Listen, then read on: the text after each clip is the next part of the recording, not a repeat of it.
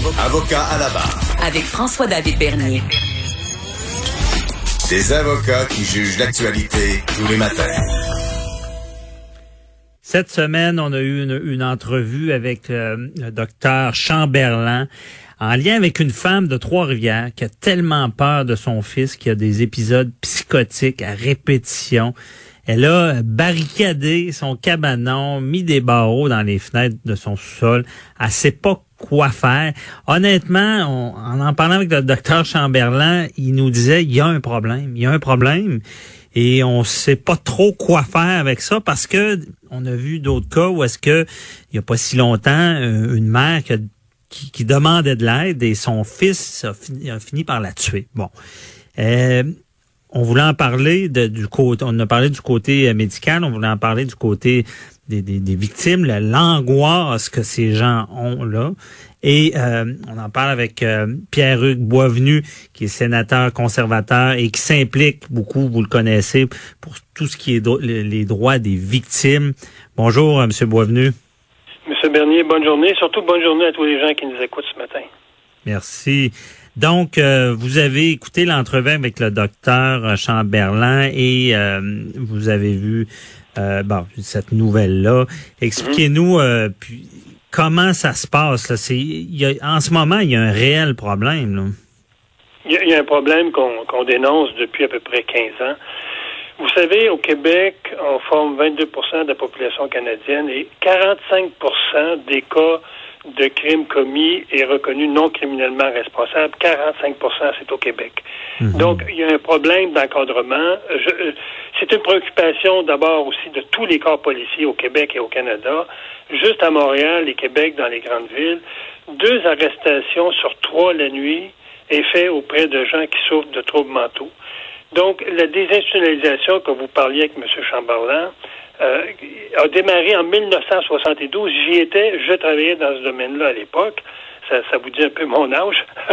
et euh, on, commençait euh, la, la, désinstitutionnalisation, et à raison. Et à raison, je le dis, et à raison.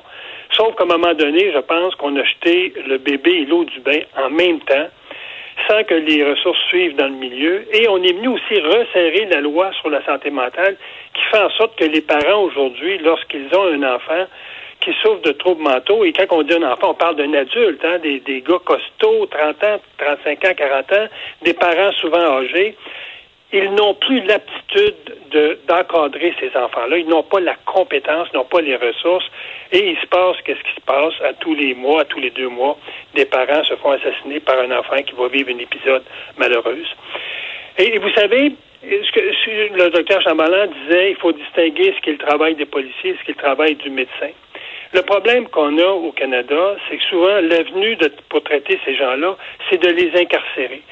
Et ça, à mon avis, c'est la pire des avenues d'envoyer ces gens-là dans le milieu carcéral parce qu'on va augmenter leur niveau euh, de, de, troubles mentaux. Et lorsqu'ils sortent de, prison ou d'un pénitencier, ils sont souvent en colère contre leurs parents parce que souvent les parents doivent prendre des démarches légales pour euh, euh, encadrer ces enfants-là, alors a d'autres moyens pour régler, je, pense, de façon correcte euh, l'encadrement de ces enfants-là. D'abord, ah oui, il y a d'autres moyens parce que c'est tellement pas évident. Euh, M. Boisvenu, je veux dire, en tout ce qui est criminalité, on s'entend, il y a des sentences, il y a l'exemple qui est donné, il y a, on, si on, il y a quelque chose qui se passe avec quelqu'un, on se dit, ben le système, la, personne n'osera pas commettre la violence, un crime, des choses comme ça. Mais quand on parle de gens qui sont en psychose, il y a plus de raison, il y a plus, euh, je veux dire, euh, c'est pas des gens qui vont réfléchir avant de faire leurs gestes. Là. Et euh, comment les protéger, c'est ça qu'on se demande. Voilà, il y a 95% des gens qui ont des problèmes de santé mentale qui, je pense, ont la capacité de, de s'auto-médicamenter. Le problème, c'est le 5% de gens soit que la consommation de drogue, d'alcool, l'arrêt de prise de médicaments, qui deviennent dangereux pour eux-mêmes ou pour leur famille. C'est ce 5 %-là auquel il faut s'adresser.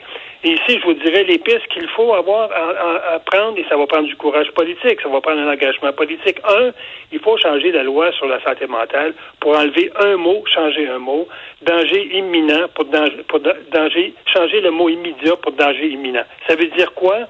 Ça veut dire qu'une mère de famille, un père de famille qui n'a pas de nouvelles de son enfant depuis une semaine, deux semaines, trois semaines, est-ce qu'il y a une possibilité pour la société d'aller à l'encontre de cet enfant-là, de, de, de, savoir qu'est-ce qui se passe dans sa vie, parce que c'est dans ces situations-là que cet enfant-là devient dangereux. Donc, il faut changer la loi sur la santé mentale. Deuxièmement, on, on, expérimente au Canada depuis à peu près une dizaine d'années un programme qui m'apparaît là formidable sur le plan de, de la baisse de la récidive. Ce programme-là s'appelle At Home chez soi. C'est on finance des organisations communautaires qui hébergent ces, gens-là dans des espèces de maisons communes. Euh, à Québec, il y en a une, sont à peu près une quinzaine de personnes qui souffrent de troubles mentaux. Il y en a au Nouveau-Brunswick, il y en a à Toronto. Et dans le fond, on, on abrite ces gens-là où il y a des services médicaux, où il y a euh, une obligation de suivre un horaire fixe. Et ce qu'on observe, c'est qu'on baisse la récidive de 90% Et ces, ces places-là, où on traite ces gens-là, où on encadre ces gens-là plutôt dans leur vie sociale, ces places-là nous coûtent quatre fois moins cher que si on incarcérait ces gens-là, d'un exemple, dans un pénitencier. Dans un pénitencier, quelqu'un qui souffre de maladie mentale nous coûte 200 000 par année, alors que dans, dans ces, ces, ces euh, maisons supervisées, il nous coûte environ 50 000 par année. Donc, la solution, c'est de prendre des ressources qu'actuellement on investit dans le système carcéral, parce que souvent, on envoie ces jeunes-là dans le système carcéral. Une fois que la sentence est terminée, ils retournent dans leur centre d'accueil qui s'appelle la rue. Tout simplement, sans encadrement, euh, avec les parents qui sont inquiets. Donc, ce que ça prendrait, c'est du courage politique de dire, écoutez, on prend de l'argent qu'on a dans les pénitenciers, dans les prisons, on met ça dans les services médicaux pour ces gens-là, on, on supporte le milieu communautaire pour qu'ils encadrent ces gens-là. Et je vous le dis, la récidive baisse de 90% Juste parce que ces gens-là sont organisés, il y a un horaire fixe et ils sont supervisés sur le plan de prise de médicamentation. Non, je comprends qu'il y, a des solutions. Mais là, c'est, cette loi-là euh, est provinciale, c'est ça? La loi sur la santé euh, mentale, c'est provincial. Ouais, c'est ça. Le, financement de ces maisons d'hébergement-là vient du fédéral. Il y a un programme au fédéral. L'argent est là. Je vous le dis, vous libérez une place d'un pénitencier fédéraux, vous pouvez en financer trois à quatre dans un milieu communautaire.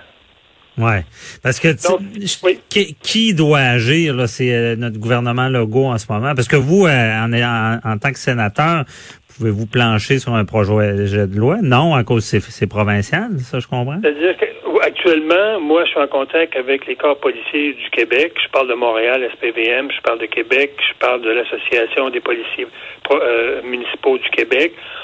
On va demander une rencontre avec le ministre de la Santé, M. Dubé. Et on va euh, dire à M. Dubé, voici la solution. Les policiers ne sont pas des psychiatres, ne sont pas des psychologues. Il faut euh, rendre à César ce qui appartient à César. Donc, il faut donner au milieu communautaire les outils pour superviser ces gens-là, faire en sorte que les policiers fassent leur travail de policier et non de thérapeute la nuit. C'est ce qu'ils font actuellement. Donc, on va faire une, on, demande une rencontre avec M. Dubé. On va lui dire, regardez, il y a de l'argent parlez avec votre collègue au fédéral, parce que l'argent est aussi au fédéral, et euh, faisons ce virage-là. C'est un virage qui m'apparaît obligatoire par rapport aux solutions qu'on on, essaie de, de, de, de, mettre depuis à peu près 30 ans sur ce dossier-là, et ça ne marche pas. Ouais, mais c'est, je trouve ça intéressant que vous travaillez là-dessus, peut-être des changements, parce que c'est criant. Et euh, si je peux me permettre, euh, M. Boisvenu, j'aimerais vous faire une recommandation. Moi, ce que j'ai vu beaucoup dans, dans, dans, ma pratique, et ça aussi, tu sais, on s'entend danger, euh, on le sait, les policiers arrivent, vous, vous l'avez bien dit, imminent versus immédiat, c'est immédiat, ils agissent pas. Quand, pour aller vers le danger imminent en ce moment, faut se retrouver devant un tribunal. Mais il y a un gros problème. Les gens, il y a beaucoup de gens démunis. Euh, une requête en soins, là, ça coûte de l'argent. C'est ça le problème. Et, Donc, et surtout, ça, et, surtout, ça antagonise les parents et l'enfant. Aussi, mais même à ça, il y a des techniques. Ça, ça peut bien se faire, mais ce que j'ai assisté, moi, c'est que les gens n'avaient carrément pas de ressources, pas de moyens. Puis d'ailleurs, peut-être que je suis mal informé. Est-ce qu'il y a des centres qui peuvent faire ces requêtes-là pour eux et que c'est bénévole? Est-ce que ça existe, ça? J'ai aucune idée. J'ai aucune idée parce que dans le fond. En tout cas, il faudrait que ça existe parce nous, que. l'avenue qu'on veut prendre, l'avenue qu'on veut prendre, c'est de déjudiciariser ce dossier-là. D'abord. Ouais. Parce que les parents, souvent, n'ont pas le courage d'entreprendre de, de, cette démarche-là, sachant que leur fils va être encore plus dangereux. Donc, nous, on veut déjudiciariser. On veut aussi que le, le, monde médical prenne leurs responsabilités. Ce n'est pas normal qu'un psychiatre qui traite ces gens-là donne une prescription médicale et ensuite il n'y a presque aucun suivi. Ouais. Et, ça passe beaucoup aussi par le judiciaire. C'est de forcer quelqu'un à être, à avoir des soins, c'est c'est ça qui, qui, qui nous fait bouillir le cerveau. C'est pour ça que il faudrait, je comprends qu'il faut le moins possible judiciariser, mais des fois on n'a pas le choix pour qu'il soit soigné. Mais en ce moment, c'est pas la police qui va faire le travail, mais je pense qu'il y a les centres de crise qui peuvent aider les, les, les parents qui sont dans cette situation-là aussi. Mais comme je vous dis, c'est laborieux faire cette requête-là. Il faudrait que ça soit simplifié. Euh, à moindre coût. Là. Mais, mais, vous l'avez dit, de, de prendre une démarche judiciaire pour obliger la prise de, de médicaments, c'est ardu, c'est compliqué. Si mhm. on, moi je dis, on, euh, allons à l'envers, offrons à ces jeunes-là, plutôt qu'ils demeurent dans la rue, offrons-leur un hébergement potable, euh, une nourriture potable, un, un, encadrement médical potable, et la solution va venir par elle-même. Oui, je, suis, je suis entièrement d'accord, mais malheureusement, il y aura ce que j'ai vu aussi des fois, il y en a qui veulent rien savoir parce qu'ils sont dans dans un état psychotique ou dans en tout cas, je, je suis pas médecin, mais il y a plein d'états possibles. Et des fois il y en a qui veulent rien savoir d'être aidés. Et ça prend des fois un médicament quasiment forcé pour qu'ils reviennent dans le vrai monde. En tout cas, c'est, c'est, mais je comprends votre point aussi. Je pense que ça prend un mélange des deux parce que il reste qu'il y aura toujours des cas extrêmes qui vont, qui, qu'on va devoir forcer une médication pour qu'ils prennent, ils reviennent sur la terre. Là, mais euh, en ce moment, ce que j'ai vu, c'est que c'est tellement laborieux pour les, les, les, familles que beaucoup ne le font pas. Euh, puis je comprends qu'ils veulent pas non plus de qu'ils soient fâchés. Mais je pense qu'un mélange des deux, euh, euh Monsieur Boisvenu pourrait pourrait faire. Mais il faut comprendre que ce sont les crimes qui détruisent le plus les familles mhm. lorsque c'est un enfant qui assassine ses parents. Et, ah dans, la dans, la majorité des cas, ce sont des hommes. Et euh, euh, des hommes qu'on s'aperçoit qu'au niveau médical, il y a eu très peu de suivi. Au niveau encadrement social, ils étaient laissés eux-mêmes, alors que la société a une responsabilité d'encadrer ces personnes-là plutôt que de les laisser eux-mêmes dans la rue. Et je pense que l'avenue, l'avenue de l'hébergement supervisé a, fait ses preuves en Ontario, au Nouveau-Brunswick, dans certaines villes au Québec, et je pense qu'il faut mettre l'accent là-dessus. Parfait. Merci beaucoup, euh, sénateur Boisvenu.